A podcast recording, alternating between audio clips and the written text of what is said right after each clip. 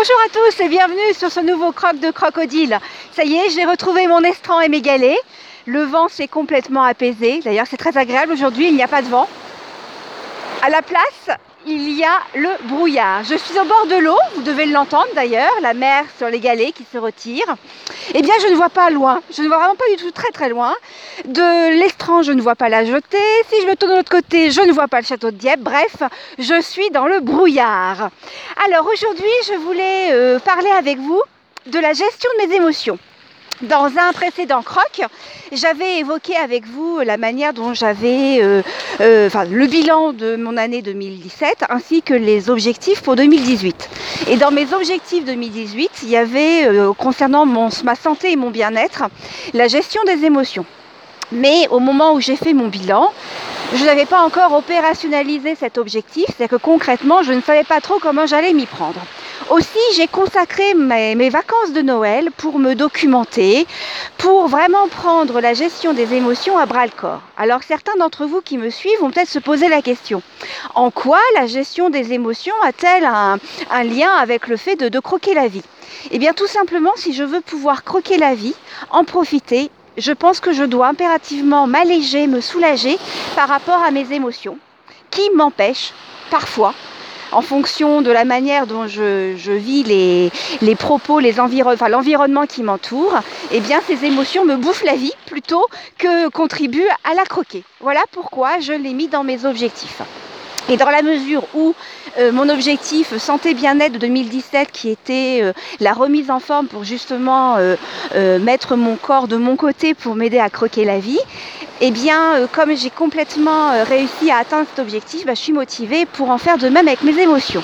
Alors à ce propos, je vais faire un petit coucou à, Camille du Streetcast euh, En avant marche, parce que tout à l'heure je l'ai écoutée et justement elle parlait de la gestion de ses émotions et entre autres de travailler sur l'indépendance émotionnelle. là, je recule, la mer est en train de remonter. Donc, je, je prends du recul si je veux pas avoir les pieds mouillés par ce froid de canard, puisqu'il fait à peine 3-4 degrés. Alors voilà, donc je prends, je remonte sur mes galets et je me mets face à la mer pour bien la voir, de façon à ne pas être surprise. Voilà, donc Camille, je te fais un coucou et je suis contente de voir que tu as réussi euh, dans, tes, dans tes objectifs, dans, tes, oui, dans, ton, dans ton bilan 2017, à euh, travailler ton indépendance émotionnelle. Donc j'ai travaillé moi aussi de mon côté pour opérationnaliser cet objectif et j'ai pris appui sur trois supports dont je vais vous parler aujourd'hui. Alors mes trois supports sont d'abord le cahier de l'indépendance émotionnelle réalisé par Clotilde Dussoulier dont je vous parle beaucoup beaucoup beaucoup euh, qui est euh, l'auteur du podcast Change ma vie et je vous recommande vraiment donc ce, ce ce cahier de l'indépendance émotionnelle, vous pouvez le télécharger en vous inscrivant à la newsletter de Change ma vie. Alors ce cahier de l'indépendance émotionnelle, euh, d'abord qu'est-ce que l'indépendance émotionnelle? Eh bien c'est le fait de se rendre compte, de s'apercevoir et de bien le, comprendre, hein, de bien l'intérioriser, le fait que nous sommes 100% responsables de nos émotions. Et du coup, du fait que nous sommes responsables à 100% de nos émotions, eh bien nous avons la liberté, d'où l'indépendance, de décider la signification que l'on donne aux choses qui nous, qui nous touchent, c'est-à-dire euh, au, au comportement d'autrui, aux propos, bref, à tout ce qui peut nous entourer. C'est-à-dire qu'on choisit et on ne subit plus. Et vous vous souvenez, dans un de mes précédents crocs, j'avais dit que j'allais, euh, j'avais décidé de ne plus subir 2018, mais au contraire de créer. Eh bien, je suis tout à fait cohérente avec moi-même. Et donc, le cahier de l'indépendance émotionnelle, c'est ça, c'est voir comment être, se libérer par rapport à ses émotions, tout en sachant que nos émotions, elles sont là, elles font partie de notre humanitude, et il faut euh, plutôt euh, comprendre, les comprendre et les en prendre complètement conscience afin de ne plus les subir. Donc dans ce cahier de l'indépendance, émotionnelle de Clotilde, elle nous propose trois outils. Alors le premier outil, c'est celui qui va nous aider à ne plus dépendre du regard des autres pour se réassurer. Et effectivement, à la lecture et en faisant les, tests, les outils, je me suis rendu compte qu'effectivement, je me, le regard des autres apporte beaucoup pour moi, surtout pour être réassurée euh, au niveau professionnel. Donc effectivement, comme j'ai pu le lire dans certains commentaires, derrière euh, cette volubilité euh, et cette facilité de communication que j'ai, peut-être certainement un manque de confiance en moi que je dois travailler. Et c'est vrai que le, streetcast en fait partie. Et aussi avoir besoin d'être réassuré. Le deuxième outil, elle propose d'appuyer sur le bouton pause. C'est-à-dire que lorsque l'on sent l'émotion arriver, eh bien, on met en pause et on va l'analyser. C'est-à-dire qu'on va analyser la situation de façon à travailler sur l'interprétation de cette situation qui va justement euh, faire naître l'émotion, qu'elle soit positive ou négative. Donc c'est vrai que ce bouton pause euh, a vraiment une grande importance pour moi. Ensuite, le troisième outil, c'est l'éponge émotionnelle. C'est plutôt faire preuve d'empathie c'est-à-dire euh, comprendre l'émotion de l'autre, mais sans pour ça faire l'éponge. Alors ça, ça va. Personnellement, par le fait de, mon, de ma profession, je suis amenée euh, à, à, faire attention, à mettre de la distance par rapport à ça, faire preuve effectivement d'empathie, de compréhension, de conseil, mais en aucun cas prendre l'émotion de la personne à mon compte. Donc là, pour l'instant, ça, ça va. Donc ces deux premiers outils vont beaucoup m'aider. Le deuxième support que j'ai lu pendant les vacances de Noël, c'est le dernier numéro de psychologie. Alors, attendez, puisque mon, croc doit être intemporel, je préfère dire le croc de décembre 2017, qui avait pour dossier Vaincre l'anxiété. Alors dans euh, cette revue psychologie de ce dossier de vaincre l'anxiété, il y avait essentiellement euh, trois grandes parties. La première, euh, l'anxiété d'abord, identifier son anxiété, donc il propose des tests.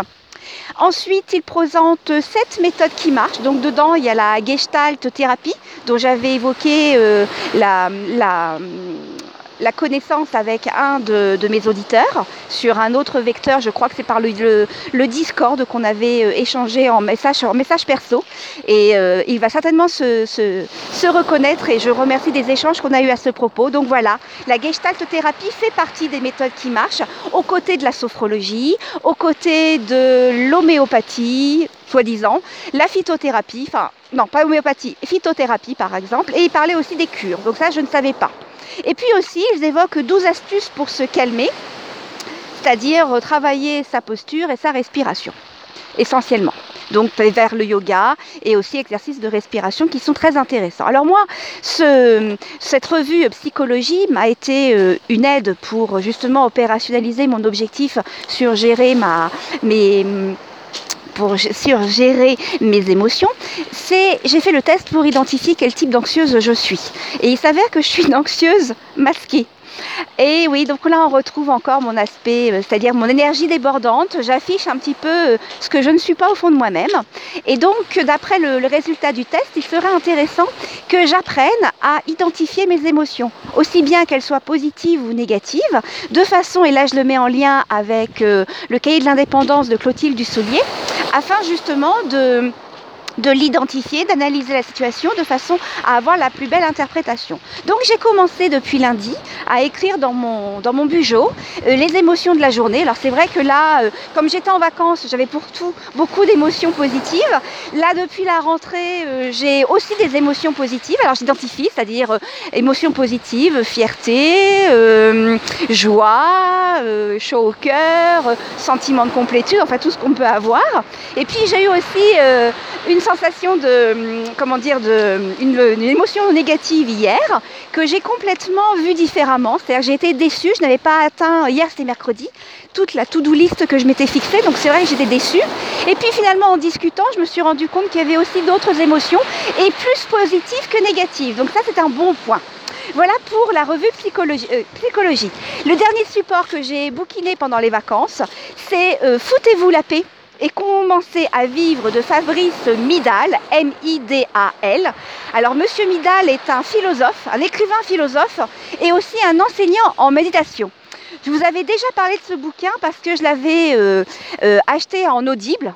Du moins, euh, comme je teste le service audible, je l'avais choisi pour tester et du coup, eh bien, j'ai acheté le bouquin parce que justement, j'ai besoin de de, pouvoir annoter ce que je lis, de pouvoir relire. Et c'est vrai que finalement, je suis beaucoup plus visuelle qu'auditive. Mais ça, je le savais. Donc, euh, Audible, je vais l'essayer euh, demain avec un, roman, un thriller psychologique pour voir si ça m'accroche plus. Bon, je reviens sur Fabrice Midal. Donc, Fabrice Midal euh, présente une 13, à peu près 13 chapitres Je remonte parce que la mer remonte aussi. 13 chapitres. et à chaque fois, il commence de la même manière. Cesser de, tac, tac, tac, et commencer ou accepter de. Donc j'ai retenu, moi, essentiellement, je vais vraiment avoir les pieds mouillés. Hein. J'ai retenu J'espère que vous l'entendez, elle est super agréable, cette petite mer qui remonte. Donc, euh, il y a à peu près euh, une quinzaine, une quinzaine de chapitres à peu près. Et euh, à chaque fois, il les illustre d'anecdotes. Alors, anecdotes puisées dans sa vie personnelle.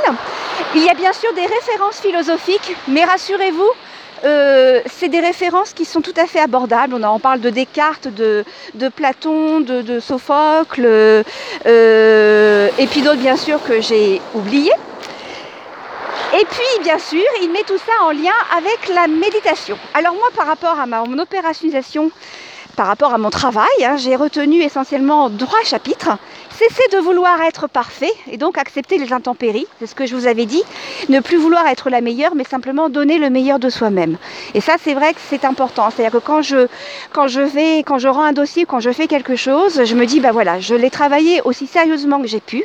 J'ai donné le meilleur de moi-même. Maintenant, le reste ne dépend pas de moi. Ça aussi, c'est important. C'est-à-dire que j'ai fait tout ce qui était en mon pouvoir et maintenant, il y a une part de que je ne peux pas euh, gérer ou que je ne peux pas endosser, dont je ne peux pas endosser la responsabilité. Cessez de vous comparer et soyez vous-même. Mais oui, ça rentre aussi dans l'idée de vouloir être la meilleure parce que forcément, quand on veut être la meilleure, on, on, on prend appui sur ce, sur ce qui est autour de nous et puis entre nous, euh, les gens qui peuvent, vous qui peuvent apparaître comme étant euh, sans souci, sans, sans stress, en vérité, il y a autre chose quand même qui les touche. Et enfin, le dernier point, c'est cesser de vous torturer et devenez votre meilleur ami.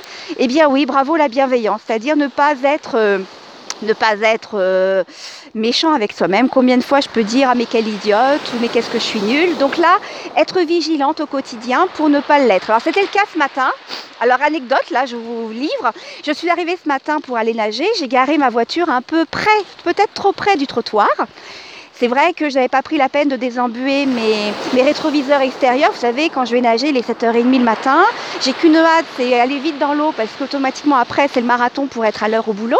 Donc c'est vrai, je me suis garée un peu trop près du, trottoir. Et quand j'ai voulu récupérer ma voiture, eh bien, euh, un automobiliste s'était garé très très près de moi voire même trop près. Donc comme ma ma roue arrière touchait le trottoir, vous imaginez, hein? Donc ça m'a un petit peu énervée. Et bien sûr, pensée euh, négative à mon égard. Ah mais quelle andouille, franchement, t'avais qu'à pas euh, te serrer. Et puis après, j'ai dit non.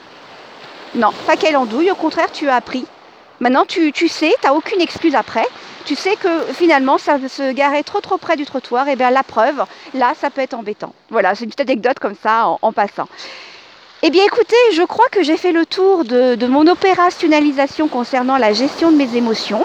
Bien sûr, je vous mets euh, tous les, liens dans les notes de l'émission.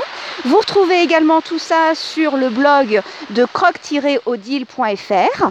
Bien sûr, je suis contente d'avoir euh, des commentaires. Et là, actuellement, j'ai deux nouvelles personnes qui sont venues déposer un commentaire sur euh, la page Crocodile de Facebook. Donc je leur fais un coucou, ils se reconnaîtront. Et puis sinon, vous pouvez aussi nous retrouver euh, auditeurs et, et streetcasters sur euh, la plateforme du Discord et bien sûr euh, sur Twitter, at Odilery. O-D-I-L-E-R-Y. Voilà, je vous embrasse. Et puis pour le retour aujourd'hui, eh bien, et vous euh, Comment gérez-vous vos émotions? Est-ce que vos émotions sont vos amis ou parfois vous empêchent de croquer la vie? Ou alors, si vous n'avez aucun problème avec vos émotions, est-ce que vous cherchez aussi à opérationnaliser vos objectifs? Et si oui, comment vous le faites? Voilà, je vous embrasse et je vous dis à très bientôt. Bye bye